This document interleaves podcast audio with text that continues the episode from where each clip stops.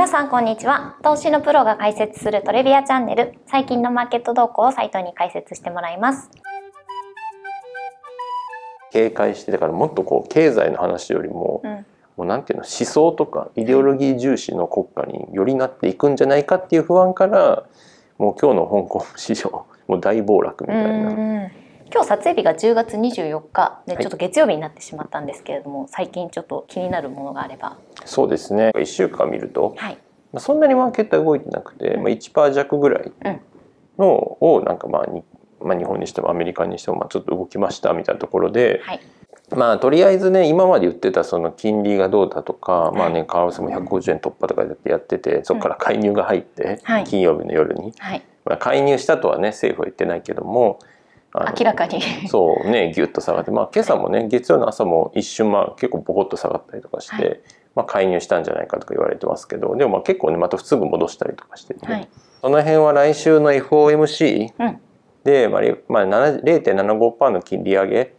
はもうなんていうのかな。出るでしょう、うん、規定路線だけど、まあ、その際のコミュニケーションとかね、はいどうかなみたいなところで。で株自体は最近ちょっと落ち着いてきて、うん、むしろ少し上がってたりとかしたんで、うん、まあ、そういう感じで FOMC 迎えると、うん、ちょっと逆に気持ち悪い、うんうんうん、またこのニュースが出たタイミングでニュースっていうかまあそうね。なんか要はさ、まあ、前からずっとずっとそうだけど、はい期待値が下がって下がってっていうのは逆にもうインフレインフレインフレやってなって金利上がる金利上がるみたいな想定よりも上がるみたいになって株もわー下がり始めたらその FOMC の前にさ、それをもう非常に織り込みに行ったからいざ FOMC 出たら逆に上がったりする。まさに前もそうだったけど。でも今回は逆にそれに向けて上がってたりすると、うん、要するにそ一回そこそこまでのこう悲観的なところから、うん、あでもまあそなんだろうそんなにやっぱりあのインフレ続かないかもちょっとやっぱピークアウト。そろそろもう金利も含めていいとこまで織り込んだよねっていうふうになってきたらそしたらまたさなんかこうあまあもうワースト一番そこは見たねみたいな感じで安心感、うん、とかってなった時にまたメッセージがさいやいやまだ全然終わってないみたいな。何だって上振れするかもしれないとかさなんかそういうこうちょっとこう軽快な、うん警戒するメッセージが出されるとまた冷え込んじゃうかもしれないし。あじゃあこの上げは少しそういう落ち着きを見越しての上げっていうことなんですか？いやもう明らかに一回そこ見たつもりのものでしょ、うん、もうこれずっとやってるじゃんこれ。そうですね、うん、だからいやわかんないいやもちろんわかんないけどねわかんないけどその来週の FOMC に向けて、なんかいやまさに今週だよね、うん、今週が意外と落ち着いてむしろちょっとこう上がってたりしたら、はいそれは気持ち悪いし逆に今週またさ一段ぐおっと下がったりしたら、うん、来週に向けて、はい、そしたらそんなにもう怖くないかもみたいな。な,、んとも言えないけど、うん、まあだからなんでまあ結局来週11月1日2日かな FOMC 出るので、はい、まあそこのタイミング、まあ、起こることは多分もうすでに予想されていること通り、うん、0.75%の利上げ別にそれが出ることで何のサプライズもないと思うんですけど、うん、まあその後の2023年のまあガイダンスというのか、うん。の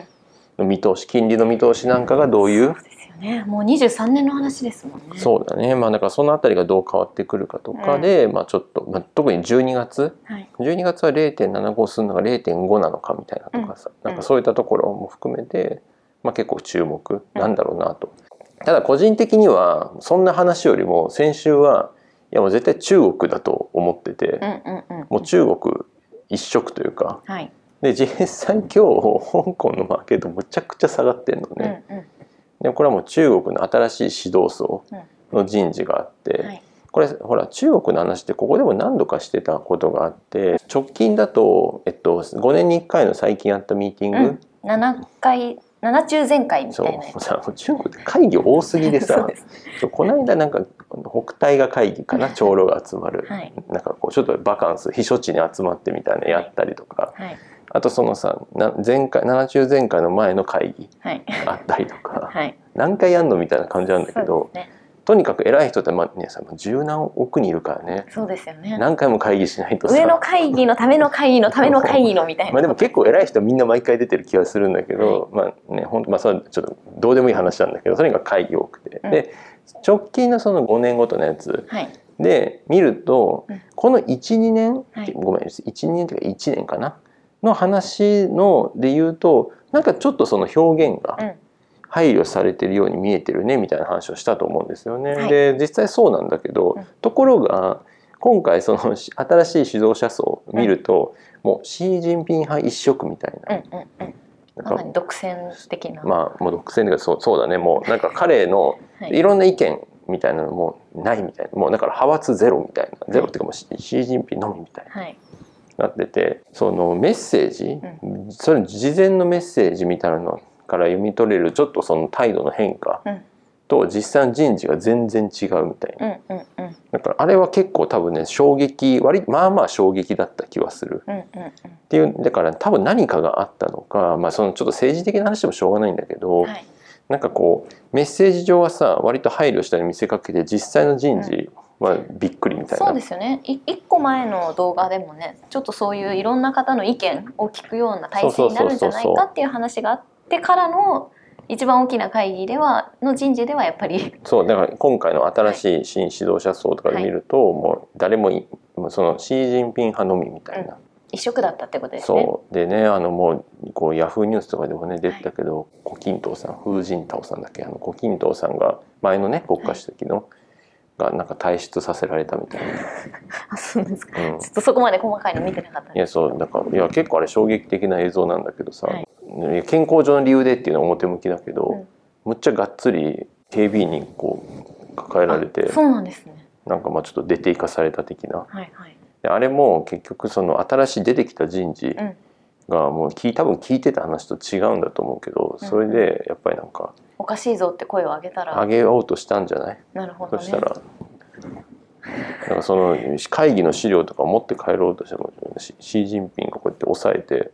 ダメみたいな感じになってたっぽいし。もういもうあれね削除されてるけどね動画。うんうんうん。その辺の政治的な裏話みたいなのをゲスしてもしょうがないんだけど、はい。結構大きなことが起きてる気がする、うん。だからその中国国内でそのいろんな意見を集約しての集団指導体制。うんからシー・ジンピン一色になりつつあったのをいまた一応さすがにいろんな意見も配慮しましたみたいなふこう見せかけうん。をしつつ実際の人事は、うん。い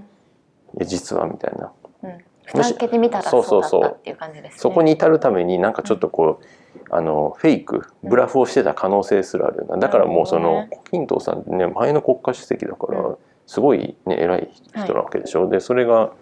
ね もう退出させられるとかってまあまあな事件だと思うしはい。いやでだからもうね今回はそのもう中国経済って結構悪いのねうん。でそれはやっぱゼロコロナ対策もそうだしあはいの共同富裕みたはいいなシー・ジンピンが打ち出してるものがやっぱ全部うまくいってないみたいな。はい。やっぱり改革とかやっていかなきゃみたいな改革開放路線みたいな、っ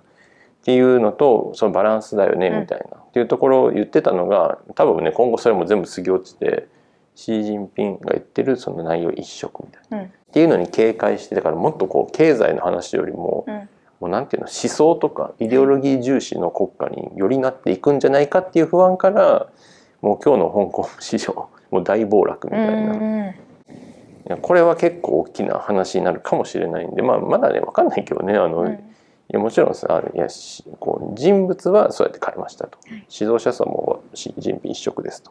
実際の政策はいやさすがにそのマーケットがどんどん悪くなるようなことをさ、彼新人品だってしたいわけじゃないだろうからもちろんそうですよね。なんかやっぱその辺バランス取ってとかってこともまあなくはないのかもしれないけど、はいまあ、ちょっと考えにくいような気もするよね、うんうん今までの自分を否定するような話だし。うん。なんかなんかねそうなってくると、まあ、台湾政策なんかもねやより強硬路線になる可能性もあるから、やっぱりその台湾政策の強硬的なところも含まあ、台湾政策というよりもその、まあ、台湾はに関してはさ中国はさ革新的な利益として、うん。もう絶対に諦めないじゃん。ですね。これは別にし彼じゃ習近平に限らず絶対みんなそうだからそこは一致してるけどただそれに至る過程として諸外国とさそのバチバチやり合うような、うん。まあ、戦狼外交みたいな呼ばれたりするああいうことは良くないんじゃないって言われたのが今後はそれを言う人もいなくなるかも。うんうんうんうん。だからちょっと何が起きるか分かんないみたいな、ちょっとじゃあ経済もそうですけど世界情勢的なところうん。もちょっと、そうよね。まああのアメリカなんかもねなんか週末もいきなりね本当かどうか分かんないけど中国はより早く台湾統一を目指す可能性があるみたいなことを言ってて、まあ、あれは牽制なのかそれともただの一意見なのかもまあ分かんないけどね。はい。けどなんかちょっといろんなものが変わる可能性があるような人事、うんだったんでまあちょっと投資っていうかね、うん、なんかそういう観点で先週のビッグニュースはやっぱそれかなとは、まあ、実際これ今日やっぱりねもう日本のマーケットうんぬんじゃなくても香港マーケット、うん、その中国のマーケットの動きがもうね激しかったけど、うん、まあ、まさにそこかなと。なんかね今日記事にもなってましたけど中国は GDP も目標値に達成するのは今年は難しそうみたいなニュースも出てたんで、ね、まあ経済も含めてちょっとなんか、うん、いやもうねそうだよね。だからそれはねまあもともと難しいよねって話だけどゼロコロナ政策ってバンバンやっててさ、はい、達成したらそれはそれすごいんだけど、うん、まあ、当然そんなことはなく、うん、だからちょっとそのどういう社会になっていくかっていうのがちょっと読めない。社会もそうだ、経済も含めてだけどね、はい、なんで結構いろんなリスクというか、でしまあプーチンじゃないけどシー・ジンピンの路線が変わらない状態で、それで西側諸国が中国と仲良くしていきますっていうのは多分なさそうな気がする。ってなると、まあ、そのいろんな意味でのブロック経済とかブロック型社会っていうのが、ますます出てくる可能性あるから、こうインフレ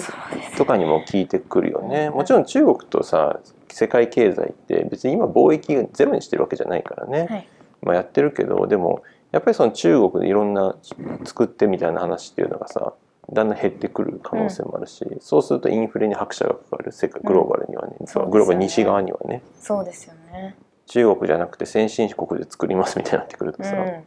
どうしてもかかっちゃいますもんねコストも。そうだね。だからそのあたりがちょっと、うん。まあ、そういうのも含めてやっぱり影響あるかなとは、はいはい、ちょっと注視した方が良さそうです。うん、そうね。いや、それぐらいちょっとこうなんか驚きの人事だったんじゃないかなとは、うん、まあ実際マーケットの動きがそれをまさに示してるとは思うけど、うん、まあだからそういう意味だとね、投資の話に戻すといろんなアセットクラス、うん、来年にかけてもそんな簡単じゃないっていうかね。ね引き続き難しい。そう、それになんていうの、これ政治的な話って一番読めないでしょ。だってさ。胡錦涛さんですらどこ見た感じ彼すらもうええー、みたいになってるわけでしょ、うんうんうん、そんなのも外野のさ人たちがさ う、ね、うん予想通りだなわけないからさ、ね、なかなか難しいよね、うん、でもこれこういうのをさ投資に入れていくってなかなか難しいと思うけど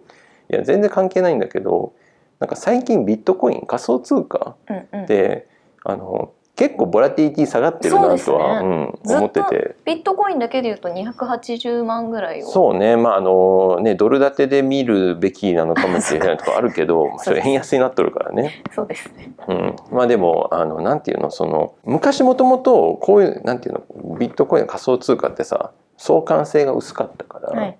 でも最近やっぱ上がってきてて、その世界経済とかにね、うんでもそところがまた薄くなってきてる、うん、要するにそのアメリカの金融政策とかで、そのナスダックとかさいろんなこう動いたりする、してるけど仮想通貨特に大きなビットコインとかイーサリアムってあんまり影響してなくて確かに確かに。マーケットが下がっても仮想通貨下がんない。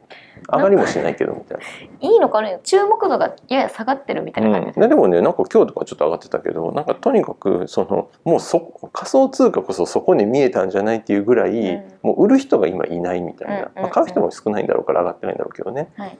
なんかとにかくなんかねこうすごい少ない。っていうのがなんかあのあれと思って、うん、そこはねちょちょちょっとだから何って話なんだけど。これはいいいい風に捉えていいのかいやだからそのねこれはちょっと分かんない。仮説っていうか適当な話だけど、うん、いろんなアセットってさまあその株なんかもそうだけどいろんなネガティブなニュースがあったらさバーッと売り売られ尽くす、はい、そのセリングクライマックスとか言うけど、うん、そういうのがさ実際にあんま起きてないっていうかさ、うん、なんかすぐ楽観視するみたいな。でも仮想通貨ってよくも悪くももっとなんかこうこうモラトリアムみたいなのが与えられなくてもう売る時はもう極端に下がるけど、うん、その代わりもうみんな売り尽くしてて、うん、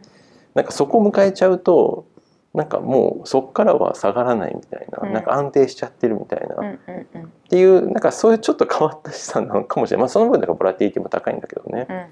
うん、そのたくさんいろんな人が売買するわけじゃ必ずしもないっていうところが逆にその底値を打つのも早いみたいな。なるほどね。救われるアセットじゃないからその分、うん、あの救われないからこそその期間は短いみたいな暴落の。うんうんうんあっという間に下がってそこからはもうそうそうそうなんか3年ぐらいかけて、うん、なんかこうだじらじらこう下がっていきますみたいなそんなセットじゃ多分さ、うん、3日で下がるみたいな3日で下がりきるみたいな、うんうん、であとはもう横ばいみたいな、うんうんうん、でどっかで上がるかもとかなのかなってちょっと思っちゃうぐらい。い。や別にだから今そこねだから大丈夫やとか言ってるわけじゃ全くないんだけどもちろんそうですね。あのいやそれぐらいね仮想通貨本当なんか特にビットコインとか、うん。ほとんど最近そういうグローバルのうん。し市場に連動しないというのか、うんうん、独自の動きを見せ始めた、うんなんだったらすごい一番安定価格が 安定してそうなこの数ヶ月だけどね。うんうんうん、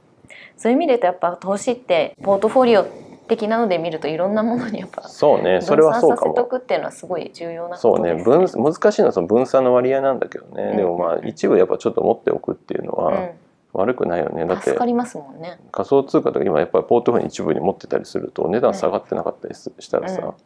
なんかまあ嬉しいよね、うん、他のアセット下がっててもね。そうですね。まあその前に下がってたりする まあその前に私のはだいぶ下がっちゃったからもうあれなんですけど、どもうもうキューとなってるけどね はい、ありがとうございました。面白いと思っていただいたらいいねやチャンネル登録もよろしくお願いしますよろしくお。願いします